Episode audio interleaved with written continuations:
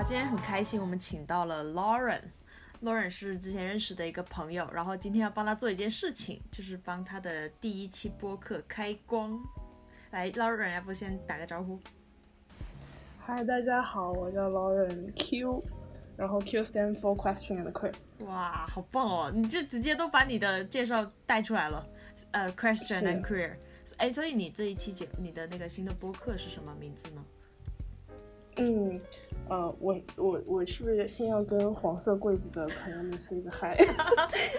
好自觉。我今天来上，我今天来上黄色柜子，我要就是出柜又出道。然后我的播客名字叫 Lots of Questions，问题很多。然后它是一档我我自己想设想是说和我的好朋友们一起聊天。然后因为我自己在成长的这个过程中有很多的困惑、纠结和疑虑。然后。就是通过记录，就是跟好朋友的聊天，我觉得说有有可以说对很多问题进行探讨，然后包括说啊讨论啊什么的，然后我觉得想把这种讨论的过程给大家看，然后关注的方面主要是说第一个是成长，然后第二个是可能多元，还有一些性别啊、性少数啊等等的一些议题吧。我好喜欢你这个播客的名字啊，Lots of Questions。就是我们年轻人的困惑嘛，我们年轻人确实有各种各样的问题，是而且 queer and questions 这个也很棒，Lauren Q 对，然后大家快点去关注一下，叫做问题很多，是安利不。那你最开始是为什么想要这个做这个播客呀？呃，我真的有这个想法做这个播客是非就可能一个月之前。然后的话，是因为在疫情期间，然后我当时是独居吧，然后独居又很寂寞，然后我就听了很多很多播客，然后我就觉得我跟播客这种媒介形式就产生了超多的 bonding，就比如说。因为播客就是有点对话聊天性质的话，是可以自言自语的。然后我当时就觉得是，就是参与了很多人不同的聊天，然后也确实听到了很多不同的视角啊等等。我就觉得说，哎，我很喜欢播客这个形式。嗯，它很经常像一种陪伴。比如说我经常很像打扫卫生啊、洗衣服啊，就听播客。对对对，会这样。然后我我最近还听了一集超棒的《得意忘形》，然后五个半小时的播客，然后我当时就就当然我是零零散散听的，然后听着不知不觉就多做了很多家务，然后我还跟我朋友开玩笑说，我播客的就是想法就是有一个 goal，就是让我听众多做家务，就开玩笑。然后。呃，第一个是就是跟这个媒介有很很强的 bonding，然后第二个是说，我觉得这是也是一个很好的契机去做一些跟朋友的聊天，就是你很少会就是正儿八经的去跟朋友做，就是很多很深度的聊天。对对对，我觉得说可以把这些记录下来，然后跟嗯可能有一样困惑的朋友们去做分享吧，因为在搞明白这些问题的时候，其实有很多的 up and downs。有可能非常纠结，就钻到死胡同里面，或者说情绪上也有很多波动。嗯，我觉得其实把这种 vulnerability 或者这种思考的过程展现给就是其他人的话，也也许是一种支持和陪伴的力量。所以我就还蛮想做这个的。然后，说到你刚刚那个部分，我有很强的同认同感，就是呃，是啊，我们很难得能够朋友。非非常专注的一个小时时间来做深度的交流。那其实你在筹备去播客的时候，你之前会做很多的信息输入，然后播客的过程中的信息输出，其实对于个人的整个整个知识框架的梳理，包括或者情感故事的梳理都很有帮助。情感故事的梳理，一听就是有故事的女同学。来，对，一听六课就是有很多故事可以拿出来说一说的。我们要不要把那个酒打开一下？哦，我在喝咖啡，我可以加一点。我在喝 AD 钙，碰个杯。对，Cheers，Cheers，来。嗯，还有一个，我觉得这是我自己的 personal 的一个记录吧，就是就就有点像是这种日记的形式，然后像一个 personal passion project，然后我就还蛮期待是说，有一个成长的过程，就可能我一年后再听这一期节目，我就觉得哇，我有好多观念不成熟，然后就很打脸，然后就是就可能会有很羞耻感觉。那那时候我就现在幻想一下，可能还蛮期待这种感觉的，就是自己被自己打脸的过程，就感觉打的越狠，成长的越多。哎，我我这里就很好奇，你会关注说这个播客有没有人在听，然后在做之前会不会担心呃没有听众啊这样子，会不会被这个数据给捆绑住？哎，我这是一个非常好的问题，我我还真的很仔细的思考过。我觉得我自己做这个播客的目的，更多的是 personal record 和朋友产生连接。然后如果说在中间有遇到一些其他朋友，我觉得对我来说就已经是 bonus point 了。然后，所以我觉得可能数据对我来说不是很重要。你确定吗？哦，你在哦，Milk 老师会有这样的困扰吗？因为你提了这个问题。因为是这样的，我很久很久以前特别想拍 Vlog，但是迟迟没有动手，就是因为我当时自己对于别人的看法很在意，我就很觉得说，我如果要拍出来，我就发出来的话，我就会不断的盯着那个播放量、阅读量，啊，但是我不喜欢这种不自由的感觉。那到了很后面，我自己走了很长的一段 内在的功课，做了很多呃修复以后，我就不在乎别人对我的这个部分了，所以我才有勇气说我去拍出来发出来。嗯，对，我觉得就因为我是认真的想过这个问题的，所以我觉得还好，而且我觉得播客这个形式本来也不太能红，对，本来就蛮小众的，确实，就是本来就很小众，然后又很内心向，所以我觉得我更在乎的是说。就是也许听的人能够听完，就是或者有收获或者怎么样，我觉得这个可能对我来说是对我来说更重要的东西。这个很棒哎，因为说实话，我觉得我们是长成长在一个被流量赋、被流量捆绑的一个时代，哦，我们很难不去关心外界的人的看法。对，哎，说到这个，我可以跟你分享一个就是小的我最近的实践吧。就是我有一个很 很爱很爱的社交平台叫豆瓣，然后我还以为是什么新的产品。啊，好豆瓣豆瓣。叫豆瓣，然后我大概用这个快十年了吧。然后，然后豆瓣是我每天每天都在刷的。然后在疫情的时候，我就觉得我就刷豆瓣就成瘾。嗯。然后我就可能就很焦虑的时候，我就会需要抓住一点什么东西吧。然后我就手指就不自觉的就打开了豆瓣那个绿色的按钮，然后就会不停的刷。然后就最近就其实可以后面再讲一些 circling 对这件事情影响。我最近就。经过几次删了豆瓣，又把它装回来，删了豆瓣又装回来，然后终于我有一刻找到了一个点，然后我就把豆瓣删了三十天，然后完全没有看豆瓣。为什么？为什么要删呢？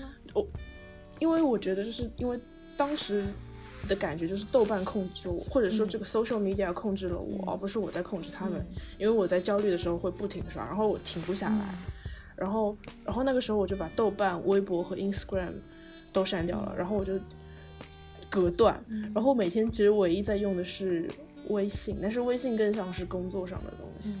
然后所以那段时间我看了很多书和电影，然后就还是一个挺挺好的阶段吧。嗯，现在呢？哎，现在现在又回来了，就现在，但不是被控制的那种回来吧？对对，完全就不是被控制，就是我就想关掉就关掉，然后就就不会是有那种。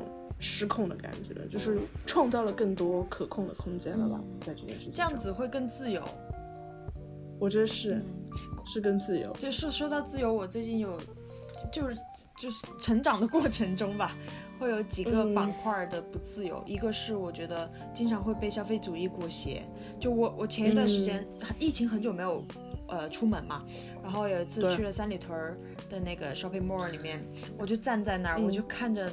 好多的那种名贵的商品店、奢侈品店排了很长的队伍，然后每个人脸上都挂着喜悦的笑容，大家好像那段时间打折吗？没有，并没有。所以我就是觉得最可怕的是，我站在那我就头晕目眩，我觉得好害怕。我我其实还没有完全梳理清楚到底发生了什么，但我觉得就是我害怕的在于害怕大家被消费主义裹挟，然后害怕大家为了去买那些符号上的东西。嗯，去不断的去满足自己，不断的把那个欲望膨胀的很夸张。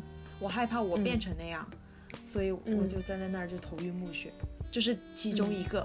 另外一个就是，我之前不是 gap year 嘛，就经常在路上走，就在新西兰的时候不断的开车旅行，开车旅行，基本上最长待在一个地方就两个月，已经是最长了的。嗯嗯。所以我就习惯性的把自己的行李变得很少，我能说走就走。是，所以那段经历往后，我就觉得很自由，我不用那么多的东西，我真的不需要。所以回来以后到北京的那几年，我都很刻意的让自己减少生活用品，然后比如买书，我也尽量不要买纸质书，我用电子书，然后衣服也尽量的少。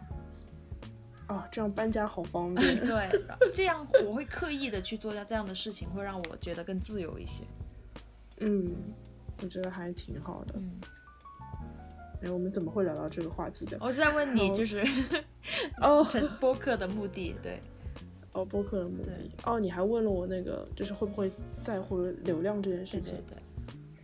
但是，呃，虽然说不在乎人数，但是我我其实有一点担忧，就我做播客之前想很多，我很担忧，就是就万一。就真的红了，我我真的想很多。对，万一万一真的红了，就是我我们其实播客上其实定位就是跟老朋友聊天嘛，就是可能会说一些有的没的，我就很很害怕就踩到了就是什么线，我就挺不想就自我 censorship，然后我就啊我就有有一点担心这一个点，因为我也从来没有做过媒体，我也不知道那些线是什么。就看感觉在一直被删帖，嗯，对，这确实，比如说我有一期就是吃蘑菇的，然后还有一期是跟一个 queer 聊天的，就是那个标题就起的比较那个嘛，就是呃同性恋抑郁症这种，然后就被删帖了。但有规避的方式，就是你可以用泛用型的播客，比如说苹果的 Podcast，这样就不会有被删的风险。嗯嗯，好，我后面试研究一下。好，然后啊，我知道 Milk 你自己也有自己的黄色柜子，还有黄色柜子下的有个小小孩系列，对对对。然后我也想听听你为什么会就是做做这些博客的。嗯，最开始那个黄色柜子是因为我跟一个好朋友。其实最开始我们是三个人，当时就很想做，但是呢，可能各自都有各自的顾虑吧。比如我的顾虑就是我我不喜欢我自己去关心数据的这个点，嗯，所以一直也没有动起来。后来那个朋友离开了北京，只剩下我跟另外一个，就黄女士。唉，然后我跟黄女士就觉得我们还是做点什么来记记录一下自己的生活嘛，也可以跟你的动跟你的那个目的其实也很像，也可以去找一些老朋友聊天。然后我们就开始做起来了，做起来以后到后来我们就断更了一段时间。然后在那个期间，黄律师就跟我说，其实我们也可以不一定每次都两个人凑到一起在采访嘛，可以分别来。好，那那个时候我又同时很想生孩子，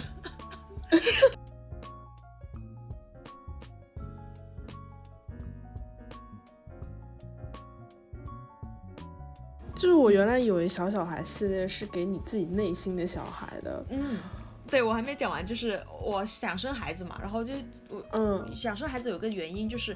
我觉得陪伴小孩成长很有趣，很像人类学家。我一直想做但做不到的事情，就我我在跟小孩成长的时候，我一方面是看他成长，另一方面是我自己会有一个全新的成长，是是是，然后很多话想跟他说，所以呢，给小小孩系列就诞生了。那同时就不只是想要对我未来的小孩说，同时也是给我自己一个内心成长和疗愈的过程，所以就是一档自言自语的非常内心戏的一档节目，所以嗯。我就很少会发出来，很少去宣传。就大家如果有缘了，就可能可以听得到。对，嗯，喜马拉雅可以关注黄色柜子，应该是黄色柜子就可以找找到小小孩系列。对对对，就是一个一档商业互吹的播客。最近有一个 A P P 也很火，叫做小宇宙。对的，而且里面的内容都很优质。是。我们不仅给自己的打广告，还给其他人打广告。对对对，是。哎，嗯，你你自己在听播客的时候，你有什么比较推荐的播客平台或者播客号吗？有啊，我我最推最推的，就其他的很多，比如说什么得意忘形啊，呃，无聊斋这些大家都聊很多，但是我自己真心想对外推的就是神爱玩财。好，真的，我们聊一聊。好呀，神爱玩财，呃，其实我那个表那个主播叫 Jazz 嘛，就是最开始知道他是从表匠那个嗯，感觉是第一个女权类的电台吧。他们做的非常的早，然后里面的话题也很先锋、很前卫。是，嗯，你有听呃，我表彰？自己听了几期嗯表匠，然后我自己最喜欢的一期是用手做天使。哦，就教你如哦何自慰的一期节目，呃，不是，是吗？还真不是。用手做天使是台湾的一个就是残障的社群，哦，然后它是给呃残障人士去提供就是一些他们所需要的性服务的，就是就是 volunteer 性质的这个。然后当时是是一对嘉宾就是做的专访，嗯。然后我觉得非常非常的动人，嗯。就是这一期真的就是关注到了小众的小众，很很很小众的群体的小众的需求，而且就是性本身这件事情，其实对大家来说还是有一些魅力或者说一些羞耻的东西，然后就是大家就完全想不到的一个小的领域被。被被照顾到了，然后我当时就听了很感动，然后因为其实做这件事情也很有阻力嘛，然后包括是听嘉宾分享的时候，也能感觉到是说他们那个小小社群里面的那些凝聚力啊，然后对互相的关爱，所以我我当时是很感动这一期。嗯，很触动，对，嗯，对，呃，后来后来我你也有在听《神爱玩财》，对不对？这样不然的话我们也没法认识。是，对，呃，我自己让我对我人生触动非常大的一期播客，我就强推，我给我每个朋友当时都推了，嗯是当时是 Steve 说和 Jazz 的跨界的也是帮他开光了。对开光播客，嗯叫什么？你的人生有几次洗牌？的机会，嗯然后我当时就真的听了就爆炸，我就整个就是晕掉了。然后因为我当时自己也处于一个特别动荡，然后就是就感情也在动荡，然后就是因为疫情有很多 uncertainty，嗯然后然后那一期播客就是在 right time 出现在我的人生当中。然后我当时就整个人就听到疯掉，然后我就散步也在听，然后我听了两两三遍那一期播客，然后就当时就疯狂的想要找人去聊这一期。哎，那期播客对你印象最深、最触动你的点是什么？呃，是是我其实当时因为在也是在思考很多人生的问题，然后那个过程非常非常的内耗，嗯。然后内耗到我觉得我的工作效率其实降低到可能只有百分之二十。然后我当时在一边自我责备当中，然后一边在就没有办法工作，然后每天都跟自己说啊，你第二天会好，你第二天会好，我们今天就先这样，然后，然后，然后当时就是就是状态很糟糕嘛，然后这我记得当时就说了一个点，然后我豁然开朗，他说在做人生洗牌的时候，或者是做这种人生思考的时候，你其实在孕育一个新的你自己。嗯然后这时候你就是一个孕妇，然后当我们在真的怀孕的时候，你不会去斥责一个孕妇什么吐啦，然后或者想、想呕吐啊什么，就是这是很正常的生理反应。所以我只是在做一个孕妇，就是我当时在很难过的时候，其实我身体就是心理等等都是在一个比较 vulnerable 的状态。所以我觉得就是后来我就真的就把自己当做孕妇，然后就。很好的度过了那个阶段，然后还蛮蛮豁然开相当于。他这个点还蛮疗愈到你的，对，就特别疗愈到。我当时我开始我当时听那个《傻爱玩才》，给我触动最大的是，跟你很像啊，我也在一个比较混乱的嗯。阶段，然后在做自我疗愈是是是。的工作，然后同时我嗯。自己很久以前我就对。呃，比较灵性的事情，就是《神爱玩财》里面的神的这个部分很感兴趣。然后我通过 Jess 的那个节目，他介绍自己的节目是关于神，就是灵性的东西，嗯。但是不是那种迷信或者呃神秘学的，他用一种非常平时的视角来看待这个问题。因为 Jess 自己也是嗯一个、呃法法律人类学的的专业的出身的人嘛，他很讲对对对究科学。然后呢，嗯呃，然后我记得最印象最深的就是，他是说人们是可以在钢筋水泥中落地修行的，相当于钢筋水泥就是现代人的菩提树。我特别喜欢这个说法，所以他也推崇爱、玩、财这几个人类嗯。永恒的一些议题吧，然后在这里面去嗯寻求一些灵性的视角。这是最触动嗯我的，我就觉得怎么能嗯。有人把就这么科学又这么带有批判性的思维去看待灵性的视角视角，同时他又很兼具那个疗愈的部分，就是爱爱的部分。因为 Jazz 自己后来听他的很多播客的节目，就他有自己很多疗愈的部分，然后他会用这样的视角给到我们。我觉得我们开始在强推 仁爱玩财。嗯，没关系，这是一档非常值得听的播客。然后妙果我知道是说你在就是在神这个领域也稍微做了一点点的探索，你可以聊一聊这个部分。天哪，要从何聊起啊？这个好大哦。嗯，我或者聊我最近的一个感受吧，就是好，呃，我我觉得我是从去年年底的时候开始认识 Jazz 的，就我当时听了他的一期节目，怎么还是在 Jazz 这里绕不过了。呃，就我听了他一期节目是关于吃蘑菇的，然后是一个起灵药，其实就是如果用大众化的语言来说，它就是一个迷幻剂、致幻剂。嗯，然后但是呢，使使用得当的话，它是可以帮助你有一些精神上的启发和疗愈。那我就听了这期节目以后，我就去荷兰找他吃了一趟蘑菇，行动力超强。没有没有没有，从我听节目到我真正去，因为当时工作很忙嘛，还隔了四个月的时间，而且需要假期。Anyway，然后吃完以后就是跟我觉得跟 Jess 有一个共同成长的过程，就是哎，我这样自己贴上去是不是很不要脸？呃，Anyway，就是我前两天听他最新的那一期，他跟 Rachel 聊到他们在十日内观里面的一些感受，就发现说他在这条路上走的时候，他自己也会有呃害怕，也会有恐惧，所以他也断了两个月的冥想。这我我我也想说，我这一个多月来我也没有怎么做冥想了，然后整个人就很很很不稳。这个不稳是针对说我冥想的那个状态和我不冥想的状态，就可能普通人不冥想的人也不，我我是说不修行的人，可能看来你就没什么区别，你也没有特别重大的创伤或者状态不好。是。但是我知道我不冥想不和冥想的状态里面的区别，非常细微。对，就是自己会。会乱，又特别容易被 trigger，嗯，但是如果冥想自己很稳的时候呢，就更好，能够用更好的视角去应对生活中的一些困难和麻烦。嗯，对，本身如果你在一个非常稳定的状态的话，其实你就不需要再花额外的能力，比如说去安抚你自己平时可能很很起伏的那个心理状态，然后你能量就可以更专注在你想做的这个事情上。对，因为你稳嘛，那些东西根本就不会让你。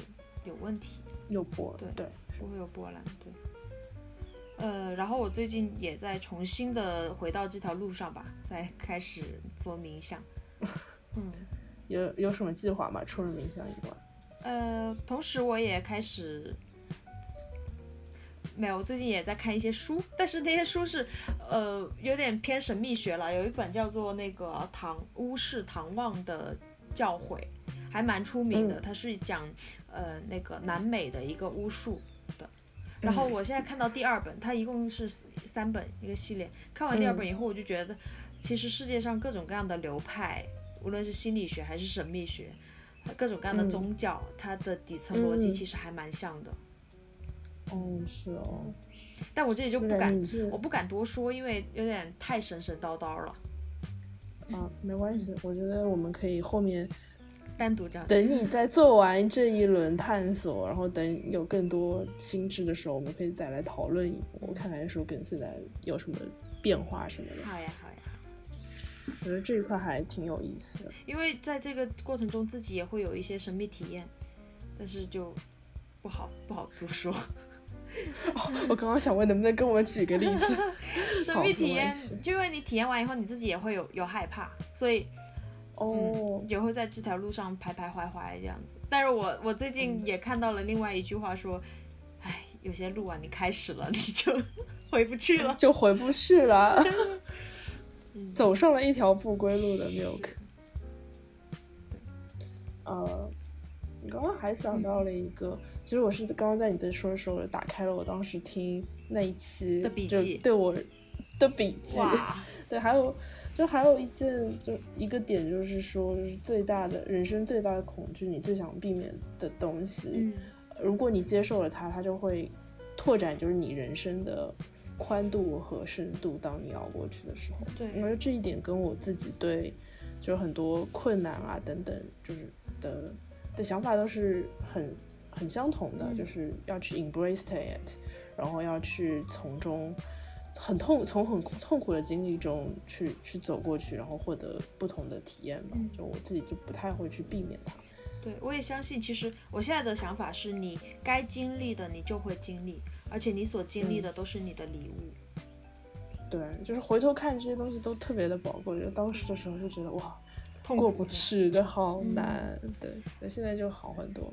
如果用这种我们修行的人的话来说，就是每一个事情都是你的练习场，都是你的修行的地方。哦，我们可以聊一聊，是说就是我和 Milk 是怎么认识的，然后缘分还是始于神爱，神爱玩财的是。一个活动 circling 还是源于 jazz，嗯，然后当时我在一个 circling 的活动中就看到了 milk，然后后来又好像发现我们有好多共同好友，然后我就问 milk 要了微微信，然后后来发现就是他竟然是有啊播客的，然后我也想做播客，就请他来开光，然后是一个非常非常 random 的一系列的事件，然后我还可以分享一个更 random 的事件，就是我前段时间。认识一个从北京来的新的朋友，然后我跟他吃饭，然后聊天，然后到最后就是快走的时候，然后大家喝的就有点晕晕乎乎的，然后那个朋友就掏出手机说：“哎，老人，我觉得有一个人跟你长得特像。”然后就打开了 Milk 老师的照片。你当时是什么反应？哦，我当时反应是说。我认识 Milk 就好巧，就当时内心的咆哮是好巧。嗯，因为呃，同时我当时在洗澡了，然后有人在，就是那个朋友要在一直给我打语音电话，因为很突然。是。后来我就没接到，他说我找到一个人跟你很像，然后给我发了照片。我说这谁啊？因为太黑了，你们那个。我们俩没有见过，还就完全认不出来。对对对，而且你还戴了个帽子。对，我们下次可以再真实约着见一面。我一定会去上海的。好，我也想去北京。好，我们唠嗑结束，回到就是正题，就是我们在 Circling 那个场域的相识。Milk，因为你是 Circling 的带领者，所以你要不跟我介绍一下，介绍一下什么什么是 Circling？OK，好，嗯，对，Circling 是其实这个呃形式在欧洲和美国现在特别的流行，很多团体都在进行这个动作。然后在中国来说的话，Jazz 是 Circling China 的第一人，他把这个。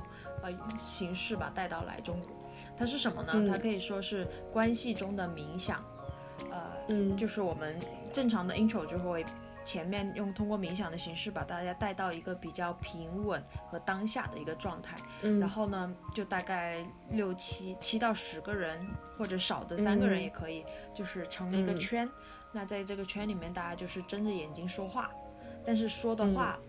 整个人是保持一个非常正念、非常冥想的状态的，就是我们只聊自己的身体感受和聊自己的情绪反应，嗯，然后这个空间、这个场域是相对安全的，让你去不断的回到自己身上，然后不断的在当下去讨论一些事情，我们就不去讲那种过去发生了什么以及未来发生了什么。对对对，我觉得就是我自己当时在尝试 circling 之前，也觉得这个描述。非常的神奇，就挺难挺难想象的，就是就什么是当下呢？你怎么去 focus 在当下呢？等等。然后我觉得我们可以就是给听众举一个实际的例子，就比如现在看着没有，呃，我们现在就可能我其实我们现在就是在视频，我们就可以来一段 circling。对对对，我就比如说看着 milk，我说哎 milk 你笑了一下，然后你刚刚为什么笑啊？因为我感受到了你的晃动，因为我感受到了一点喜悦，就我看起来你非常的放松，你的放松感染了我。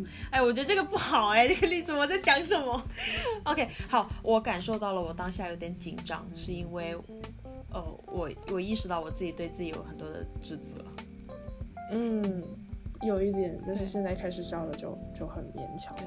然后我的晃动也是因为我其实。有一点紧张和激动的感觉，就是紧张是因为这确实是我第一次录播客，我其实还有一点不安，就不知道效果会呈现怎么样，我就还是很 constant 的在在 check 我自己的状态，然后我紧张的时候，我整个人就没有办法停下来，嗯，然后激动是因为我觉得目前为止我们聊的还挺不错的，就是，然后所所以就很简单的一个小例子啊，就是 circling，就是通过看着对方，然后。可能你可以观察对方的变化，然后跟他提问。那也可以是说是关注自己的变化，自己对，然后通过说出来就是那个。然后，呃，我可以说一下我对 circling 的感受，因为每个人我觉得到后面对 circling 的定义都挺不一样的，用来做 circling 的东西也挺不一样。我觉得对我来说，circling 是一个修行场，有没有柯老师的话说，就是它是一个非常安全的时间和空间，就是。呃，安全就是在于是说，呃，你不会被指责，对你不会被指责，然后所有人都是非常友善的，在这个社群里面，就是参加那个场域的里面，然后修行场是因为。啊，虽然是你感觉只是面对面说当下的感受，就是什么事情都没有发生，但是其实是会发生非常多的事情的。就比如说我上周做了一场 circling，我从开始的时候非常的开心，就进入 circling 的状态。当时因为 circling 会有好几个 check in，当时非常的开心。到开始第一个生日圈，然后生日圈是说把焦点放在某一个人身上。然后我们当时把焦点放在一个男生身上，然后我对那个男生虽然是第一次见，但是有很强的 push back，然后我整个三十分钟我就降入了谷底，然后我一句话都没有说，直到就大家问问我是，哎你怎么了？等等，然后，然后就会有一个非常剧烈的变化，然后后来我没有就把这件事情聊开了，我当时的不开心是来自于他太强调说要把目光放在他自己的身上，然后就是。就是用一种非常命令的方式说出来，然后我当时就觉得很不爽，然后我就很想反抗这个规则。我记得当时是有一个男生问了一个问题，是说，就如果你去想象一个画面，然后让大家看着你，那个画面是是什么样子的？然后呃，那个生日圈的主角就是说，大家要围着我，然后把目光投到我身上。然后我自己对那个画面就是说，我想。甩门离开这个场所，然后我想就是就是搞破坏，然后但是后来我们把这个话说开了以后，我自己情绪也稍微好一点，然后我们后来又做了一个呃有机圈，然后嗯。对有机圈的话就是大家互相观察，然后呃然后但是在有机圈的时候就通过大家互动啊，然后看大家笑啊什么，我情绪又回来了，就哪怕就是在那接近一个半小时时间内，我我的整个情绪也是。经历了一个过山车吧，然后，所以就是对我来说，circling 就是会有一些很小的 trigger，让我发现说，哎，我情绪是会怎么变的，然后我在有这个情绪的时候，我的 behavior 是什么样子的，然后我的细微的变化是什么样子的，对，然后包括说观察其他人的时候，对我来说也是一种学习啊，而且可以看到是说大家的反应。是在 circling 里面有一个好处是，它一切会变得很慢。经常带领者会有一句话叫“我们可以慢一点”，慢一点的意思是给到足够的时间和空间，给到自己和他人去 check 自己的情绪的感受的变化。嗯，然后比如说这个变化了，你你也可以有空间去说出来。比如说你对那个男生你感觉不爽，那你就把这个不爽说出来。说出来以后，其实你的情绪是被你自己被他大家看见的。这个时候，对对方给你一个反馈。然后这个反馈不一定如你所所想想象的那样。对对，呃呃，其实这里也想补充前面你说到，呃，在 circle 里面很舒服很安全，这个不意味着 circle 里面不会有冲突。其实 circle 里面会有是可以大胆的去表达说我不爽，我你的怎么怎么样，因我。让我产生了愤怒的情绪，嗯，那这个时候你可以去表达。那其实往往表达出来以后，我们才有可能去修正，因为你看到的可能是你的某些投射嘛。那你拿把这个东西拿出来讨论，大家就会说开了，然后你就发现哦，原来可能不是我想那样，或者是我想让那样，那就也没关系。我们这个场是接纳你的这份愤怒的，我们就陪伴着你，这这才是它妙的地方。对，没有刚刚指出来的点，我非常的喜欢，因为我在日常生活中其实是一个，嗯，挺难去表达自己的冲突或者不爽的东西的人吧。就是很多时候就是遇到了这种情况，我自己做的就是我自己退让，我自己不断去压我的就是 boundary，然后到某一个点我爆发，然后。我觉得正是因为在 circle 那个场域里面，我可以安全的去表达我的不爽，然后让我其实，在生活中去处理这一点会好很多。因为，嗯，他会给我一种安全感，这种安全感是说，哎，说出来好像没有那么糟糕。要用怎么样的语言去说出来？要用怎么样的语言去表述？我觉得可以在这个场上去试。而且其实大家说白了，其实都是陌生人，大家也不太没有那么了解你，对，所以就没有那种现实生活中的包袱。又会说我说出来可能我会影响我工作，我会影响我这个人关系都不存在。所以我觉得这也是我很喜欢 Circling 的一点。对，Circling 其实背后除了正念冥想那一套，还有一套呃叫非暴力沟通。就其实里面的那些话术是很非暴力沟通的，嗯嗯，也很有帮助。哎，没有给我知道是说你其实是不仅是一个参与者，你还是一个带领者。对对，就是给我们说一说带领者和 参与者的区别之间的区别，就感受上的区别。其实呃，Jazz 呃是把 Circling 带入中国，大概是去年的下半年的时间嘛，然后那时候我就开始参加，参加了几次，觉得哇。这样还有这样的场所，这样的地方，呃，比如说你在咨询室，只是你跟咨询师的一个一对一，而且是相对我我在我看来是相对不平等的，但是在 Circle 里面每个人都是这个不平等。你说跟咨询师之间的不平等是什么？因为咨询师相对权威嘛，在我看来，所以我好像是呃信息，就我也不知道他到底是一个什么样的人。哦，我觉得我的我们的信息是不对等的，我是完全暴露的。嗯，但是在 Circle 里面呢，我就不会有这种感觉，就觉得大家都只是人，然后我们在里面去交流。嗯，然后到后来我，呃，Just 就开了第一次的那个培训者带领者培训课，所以我就去参加了。然后参加完以后，有也有个过程啊，就是越参加越会发现，哦，原来我以前参与的时候看到的 circling 背后有那么多的理论，有那么多的说法。啊，我才知道哦，为什么带领者要说那样的话，为什么带领者会问这样的问题，然后为什么这个场大家的互动会变成这个样子？其实背后是有很多很多发现的，很多知识点的。对。然后在作为一个带领者，他要做的事情就是，呃，maintain 把一个场去维系好，创造这个场出来，是让大家足够的安全在里面去互动。哎，你说的创造这个场就是。你你你们希望达到的效果是什么样子？你们会有一个目标吗？这个非常好，这个问题，呃，这个问题跟很多人去问，你冥想正念或者说修行到到底要去个什么地方很像，然后我们的态度都是，这个场无论发生什么，它就是会发生的，我们不去强求说我们一定要这个场大家感受到很多爱。或者这个场一定要发生点什么冲突，非常抓马。对，一旦你有这样的想法，其实就很危险。就像你冥想、你正念、你修行，你一定要去看到佛祖，你一定要体验那种神秘的体验。哦，就这不太对啊。所以我们是不去抢、不去追求这些东西的。嗯，哦，所以，所以其实 circling 对你们来说是一个没有。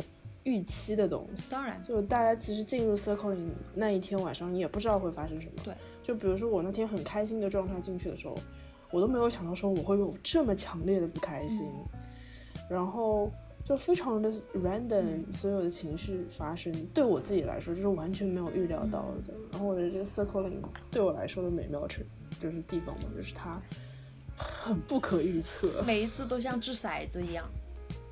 对，就是就是骰子。我们作为带领者，也会经常去审视自己，就是我们在这一场里面，我们会不会有一些 hidden agenda，就是有没有一些潜在的意图，想要干什么？然后，因为往往如果这个意图产生以后，就会很危险，有可能把这个场变得很奇怪、很改。然后这个时候，可能也会有场内的朋友也会觉得，咦，我觉得不太舒服。那可能我们都没有在当下。嗯，这个因为有点懵了。就当每个人都在当下的时候，都去去观察自己的感受、自己的体验，那很可能就会产生一个连接的感觉，就是大家就连在一起了，然后整个就是很通畅、很顺的。嗯，我自己理解一下，就是你说的 hidden agenda 的呃意思啊，就是 hidden agenda 是不是说有时候你自己下意识其实有一些需求，你你会去表现出来，比如说呃没有。Milk 今天特别想被听到，然后就就就会抢一些话这种，然后或者是说，就是你会有一些下意识没有反应过来的，可能自己的投射被 trigger。嗯，我不确定是不是这个。不不太一样，就是 hidden agenda 是呃比如说我今天是带领者，我希望这个圈特别的和谐，让大家都感受到爱。嗯，这这是一个头脑层面的意图。但是你刚刚说的，比如说我今天特别需要关注，那是我心理层面我想要渴望得到一些关注的真实的需求，这两个其实不太一样。嗯。嗯，好，谢谢你跟我说。然后呃，刚刚在讲的时候，我就想到了是说我三十天的那一个阶段吧，豆瓣 social media 的阶段，然后 how circling is helping 啊，对对对，到到这一步。就是很好奇，呃，我其实做第一次 circling 的时候是非常非常非常不习惯，嗯，因为那 circling 的一个半小时你是没有办法去看手机的，嗯，就是。对对对，我们是全然的专注，对对对，然后我中间就能感觉到很多很多次我自己焦虑的时刻，我自己去想要去 reach out 我的手机，或者我的手就在那里，然后甚至就拿开手机就感觉都要去解锁了，然后我就每次都会有这样的提醒。但是真的做完了一个半小时以后，我发现，哎，我我可以做到哇！然后后来又又参加了几次 circling，我又觉得我对手机的依赖度就越来越少了。然后在做 circling 的时候，其实对我来说是创造了这样子的一个空间，就是我和手机之间的距离。因为原来的那个 pattern 是说一焦虑就拿手机，一焦虑就拿手机。那现在就是在 circling 当下。焦虑不能拿手机，那我就要去用其他的去去感受自己的那个焦虑。对对对，去感受自己的焦虑，直面那个焦虑，然后让有点像让焦虑去像流动的水一样去穿过我的身体，然后到另外一个情绪这种，然后就会发生说哦，焦虑这个情绪本身是不需要通过拿看手机这件事情去回应的。这其实也是正念的那一套，就是当你你会发现。当你长期观察你自己以后，你会知道你的身体变化和情绪反应都是起起伏伏、生生灭灭的，就很很佛家其实。嗯，但是就从焦虑那个感受来说，它其实是非常非常真实的，对，就是强大到你当时就一定是下意识的感觉是需要去看看手机，然后我反正就是当时就通过这样子，就有 me 去 understand 我的焦虑和我自己为什么。就是每次都需要去看手机这样，然后后来我就创造了空间以后，就一点一点的可以去去那三十天就不看豆瓣，然后就还蛮好的。好棒哦 c i r c l 居然帮你戒断了手机。哎，我觉得可以之后可以开一个主题课，就是 How Circling 去帮助人戒烟。戒烟，神奇。我觉得是是一个可能的应用吧，就是其实原理都应该是差不多，对，都相通的。哦，我觉得是 Circling 有帮我看到是说我对豆瓣的依赖来源于我的焦虑，就可能戒烟的话，因为可能是不同的模式，就是大家背后的动因可能就不太一样。然后我只是正好是发现了这个点，然后去创造了空间。你有没有发现，在 Circling 里面经常？呃，忘了时间，而且一下子就啊，原来时间到了，一个小时过去了，对吧？对，经常会有这样的体验。那是因为其实你专注在当下的时候，你就不会去呃顾盼说未来怎么样，过去怎么样，不会有这些烦恼，所以时间就变得像不存在一样。对啊，对啊，是的。然后我们既然说了这么多 circle 里卖了这么多安利，要不要 又可以跟大家说一下怎么参加？怎么？怎么参加？你真的是一个很会做广告的人。呃，Circling，我们正在做一个网站叫 Circling China，预计在六月份就能够上线了。到那个时候，大家就可以直接在网页上报名。那在此之前呢，大家可以去呃下载知识星球，里面有个章鱼觉醒，就是 Jazz 的一个社群。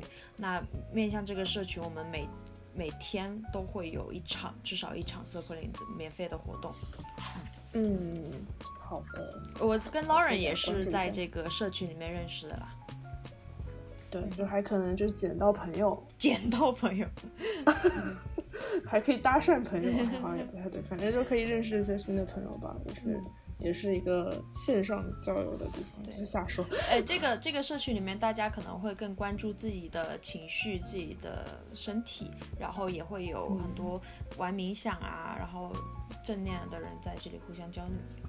嗯，对。然后我觉得其实 circling 真的是从某种意义上来说是一个出口，因为我们其实就我觉得我很多身边的朋友，包括是在国内的朋友，大家其实都没有这个意识要去照顾自己的情绪。对，对我觉得 circling 是一个很好的帮助自己照顾自己情绪，而且比较省钱的方法。因为 比较省钱。说实话，说实话，therapist 很贵，就是你如果你去看心理医生，其实每一次都是五百到一千五之间的的一个小时的时间，然后。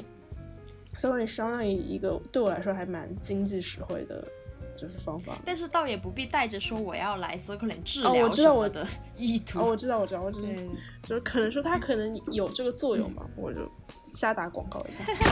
会的，就还蛮多人就反馈说在这边很疗愈，感受到爱很流通、很连接，这些都会有。嗯嗯，好啊。然后我们聊一聊黄色柜子。嗯，好呀，又回到了。就是黄色黄色柜子，就是当时你跟我们聊了为什么会有这个节目吗？你们会有什么定位吗？我们当时是想，呃，黄，我很喜欢柜子这个词哦，我跟你很像，就是 somehow kind of queer 吧，就是 嗯，我我觉得很多事情是。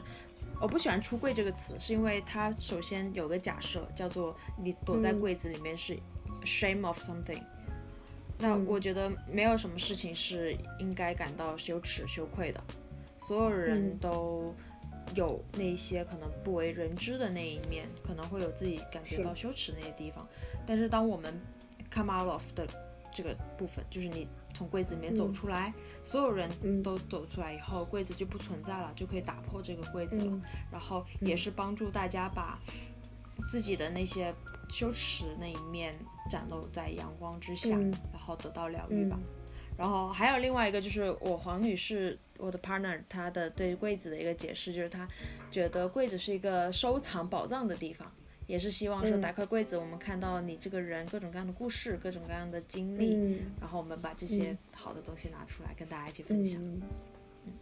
嗯，我觉得这两个意义，虽然你和黄女士的就是对柜子的定义很不一样，但是我觉得都还蛮好的。然后我自己就觉得，Milk，你对柜子这个理解有点很像是就是我期望世界 和平的这种感觉。每一个 queer 都有这个欲望吧？就是。我觉得就是你说在说那一段的时候，我自己就感觉是说，就因为很多时候柜子除了社会、家庭、个人，你自己其实也会给自己去很多枷锁。对对，很多很多枷锁，你自己会给自己去人为的呃加上这个柜子，然后有时候其实反而就踏出去以后是对自己个人的一种解脱。就说，我刚刚就听你说柜子的时候，我就觉得是说柜子有很多很多人会给我们家这个柜子嘛，就社会、家庭还有你自己。然后有时候其实反而是走出这个柜子，呃，就发现没有什么，就比想象中的预期好。当然也会有那种比想象中更糟糕的情况，但是你自己打开这个柜子的过程，把自己声音传出去的过程，其实你是会遇到。可能跟你同样在柜子里的人，然后你们的故事就可能就会有互相的鼓励和支撑啊，等等。然后你哪怕你自己去说出你的故事或者打开人柜子的过程中，其实也是对人家的一种鼓励吧。我我自己会这样觉得。对，也是希望我们录的内容也能够给到人一些疗愈、一些启发，这样就很好了。挺好，嗯，挺好的。哎，那就然后对你说，你说。哦，我我就是想说，因为就是黄色柜子有一个 setting 是吧？我刚想一个 setting，好自觉，我来交给我。对我们这个黄色柜子，刚好说到这里有一个常规的 setting，就是我们要希望邀请每个嘉宾都来做一个出柜的动作。当然，这出出柜是很泛的意义的，不是说一定要性取向上面的出柜。当然，如果你愿意，你也可以。OK，来，Lauren，我们出个柜吧。嗯。哦，好，我们我啊，老人们出柜，这个这个好酷啊！我以后也想跟别人说。啊我今天想要出柜的是我对年龄的焦虑。您您您贵庚？我二十五岁。天哪，要被打这句话，才二十五岁就焦虑。哦，就是你知道有一个词叫 quarter life crisis 吗？就是四分之一人生焦虑。然后我现在就正好卡在这个四分之一人生焦虑的点，然后就很多，就是我最近这个深深的焦虑来源。我原来原我原来觉得我自己是没有年龄焦虑的，直到我最近出去玩的时候，蹦迪是吧？发现我是啊，蹦迪是吗？蹦迪蹦迪的时候，然后还有我去跳舞的舞蹈教室的时候，我就发现我好像就是变成了年龄最大的那一位，最老的那一位。对，然后再加上是我觉得，就是我原来觉得做很厉害事情的人一定都比我大，然后最近就发现，就是我其实反而是，啊，就是他们其实都比我小，或者说跟我其实差不多大，然后让我觉得就是我人生进程非常慢，嗯，然后我就觉得说，哎，为什么我还在做现在事情？我是不是就是慢了这种感觉？我觉得我会有被这种时间追着跑的。的感觉。诶，其实我特别不喜欢那种，呃，人这条路上几岁一定要干什么这个 setting。我我其实也很不喜欢，然后我妈其实是会给我这样子的压力、焦虑的。对对对，就是我一方面其实理智上是觉得是说，哦，我的人生的路，就是我自己有很酷的那种想法，说我人生的路没有什么界限，我想干什么什么年没有什么这种话是。bullshit，什么年龄干干什么事情？但是我觉得一方面，我自己感性上又控制不住的在对比较，对，就比如说就看到就是很年轻的朋友在想说，哦，他们在干什么事情，我在干什么事情，我就会忍不住的被这种事情所影响的，我自己是会有这种感觉。然后我觉得二十五岁就这个年龄吧，这一段时间其实是就。就会去思考，是说自己接下来人生会是什么样子的。是的，就我自己对自己，我有很明确的知道，说我不想走常规的结婚生小孩的路，不想走常规的生不结婚生小孩的路。但是，但是我又不太确定是说我未来会是什么样子，或者我要去努力的方向是什么。所以，就我自己，因为在我面前是一个很不确定的。呃，路我我也没有那么确定到是说我我接下来知道自己要发生什么，可以跟我的父母去据理力争，所以就还蛮对这件事情还蛮焦虑的吧。但我觉得你已经知道了自己不想要什么，这已经是很幸运的一件事情了。对，你可以通过不断的排除法去慢慢的触达到说你想要的那条路。对，但是排除法是需要精力的，我觉得，就是你只要试过，然后这个时候又哦，时间又开始追着你跑了，是吧？没有那么多时间去试对，又开始被追着跑的感觉。嗯，对，就是包括是说，其实从外人看来，我自己的人生还是 on track，是我有一份很 decent 的工作，我现在是在一家比较大的互联网的外企公司做 recruiter，那呃，我工资啊什么，我还我还是就是可以经济独立，然后。然后我还有很多朋友，然后就 everything seems very，除了单身这件事情，想说单身也挺好，可以去蹦迪。呃，谈恋爱也可以蹦迪吧。那 anyway，就是就是就是看，可能从外人看来就是还可以，但是我自己其实有被就是年龄追着跑的这种感觉。但你知道，永远会有比你更优秀的人，对不对？永远会有比你更年轻的。对，对对对，我知道，嗯，道理都知道。道理都知道，然后又经不住的，就是一想到这些就会有点 panic，然后我就就是非常关注人家年龄，然后每次跟我朋友说什么一个新的，就是我觉得很厉害的人，我就会加上说，哎，叉叉叉是九四年的，叉叉叉是九五年的，然后就是会有这种很情不自禁的这个状态，然后这个坎我现在还在过。我之前有一段关系，呃，有点像 open relationship 的那种感觉的，然后他们俩。嗯 啊，出了个大柜，呃，他他们俩都很年纪都比较大，就三十多吧。嗯，所以我就经常会问他一些关于年龄的事情。我就说，哎，你们这个年纪的人怎么怎么样？你当年怎么怎么样？嗯，然后他们俩每次都就笑笑的跟我说，嗯，你确实是在一个会为这种事情焦虑的年纪。就当你到了比如说二七二八甚至三十以后，你就会觉得那就是数字而已。但我觉得我们在经历的这一个当下，这些焦虑也很有趣啊，我就享受它呗，也感谢它呗。哦，对，说不定焦虑能让我们更更快的往前走。我自己觉得说这是为什么是一个出柜呢？是因为我自己对这件事情还是有一些羞耻。对，所以我就会用出柜，就是我出柜出的这件事情，可能听上去没有那么。劲爆了。那我自己就是就觉得挺难说出口的。就一方面我自己又觉得是说我应该是不在乎年龄这件事情，然后一方面我自己在可能在日常的生活中又又在被这件事情追着跑。嗯，那你会做什么样的行为去缓解这个部分吗？除了 circling，硬扯。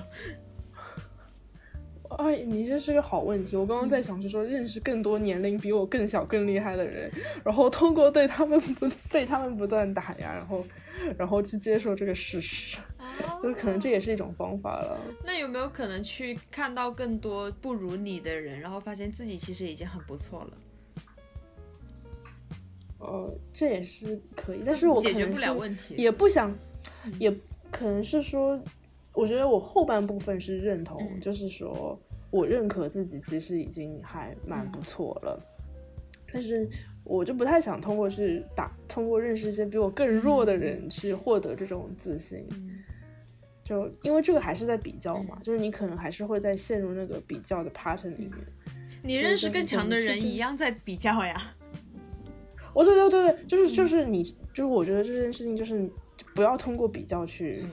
去那个，因为通过比较比你弱的人去认可你自己，这个逻辑是跟比较强的人去贬低你自己是一样的，所以就整两端都不做，我觉得可能是一个比较好的平衡。对，你可以通过 Circle 看见你自己。哇，这这这是 Circle 广告吗？我们可以要求什么我们打钱？突如其来。你会有年龄焦虑吗？没有，我会有啊。其实我一直是一个对年龄还蛮有卡的人。然后我最近的感受是，呃，我我也二十五哈，我比你小一点点。然后 我最近的感受是身体跟不上，就是以前年轻的时候去加班蹦迪，两天两夜不睡觉都没有问题。现在过了，哦，我从来没有过这个阶段啊。我现在就不行，我从来没有过什么两天两夜不不睡觉还精神抖擞的阶段。我好像就一直很平稳，都是我现在这个阶段，那挺好的呀。我现在就是蹦完迪以后就是睡睡十个小时 缓过神。我现在是缓不过来，而且再再还有一点就是，我现在很少蹦迪，因为我觉得身体跟不上，脑子疼，然后好好就是那个消耗了以后的恢复程度明显是变慢了的。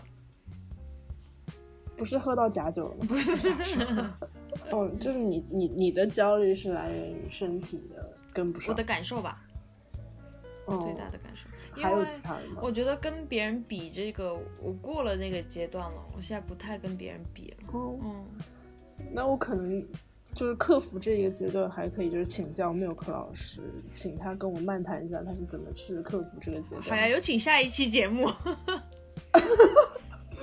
我们还有时间好吗？我们就录了一正好一个小时。这个太漫长了。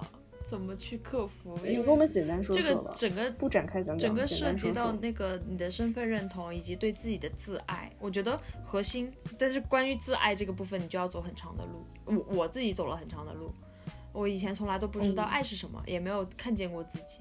那在嗯，比如一两年的自我疗愈的过程中，发现了、认识到了、学习到了，比如说自爱，看见自己以后，其实你就不会太太太在意别人的看法。嗯，因为我以前的一个核心的理念就是，爱是有条件的，所有人对我都是有条件的，所以我害怕被抛弃。但是你最后发现，爱当然是有条件的，但是你爱你自己没有条件，你可以你可以给到你自己无限的爱，无限的认可。哦，unconditional love to yourself。对，好美。好像是你最后你你有你自己的这份爱以后，你就有一个很稳固的，嗯的的搂搂住你。嗯，啊，这件事情确实我是现在也在做，就是有一首歌，就反正就是说先爱你自己，然后才爱别人。嗯，然后我最近对这件事情是有深刻体会吧。就我原来在感情中，我其实一直是个 giver，然后我就会就希望是说我我对通过对对方好，然后去获得这个感情的在交换稳定。安安定感吧，或者是这是我维系感情的方式，所以我觉得对，就是对待，就是对我的就是伴侣对象都都特特别好。嗯，然后，然后我后来发现，就是其实并不是这样的，就是我的 giver 其实是站在我角度上的 giver，然后我其实，在给他们的东西的时候，我其实有期待他们要回应我对他们的爱，但是，然后当时如果我自己得不到他我理想中的回应的话，我就特别会失落，然后，然后所以我自己会觉得是说，可能有一部分是我先要去满足我自己对自己的认可。然后满足了我自己对自己认可，我可能就不会问伴侣要这么多的认可了。嗯，然后可能会关系会更加的健康一点。而且有时候就是可能对方对感情的需求也不是需要一个无限的给予者，就可能感情中的那种什么叫什么啊棋逢对手，或者感情中的这种就是这种。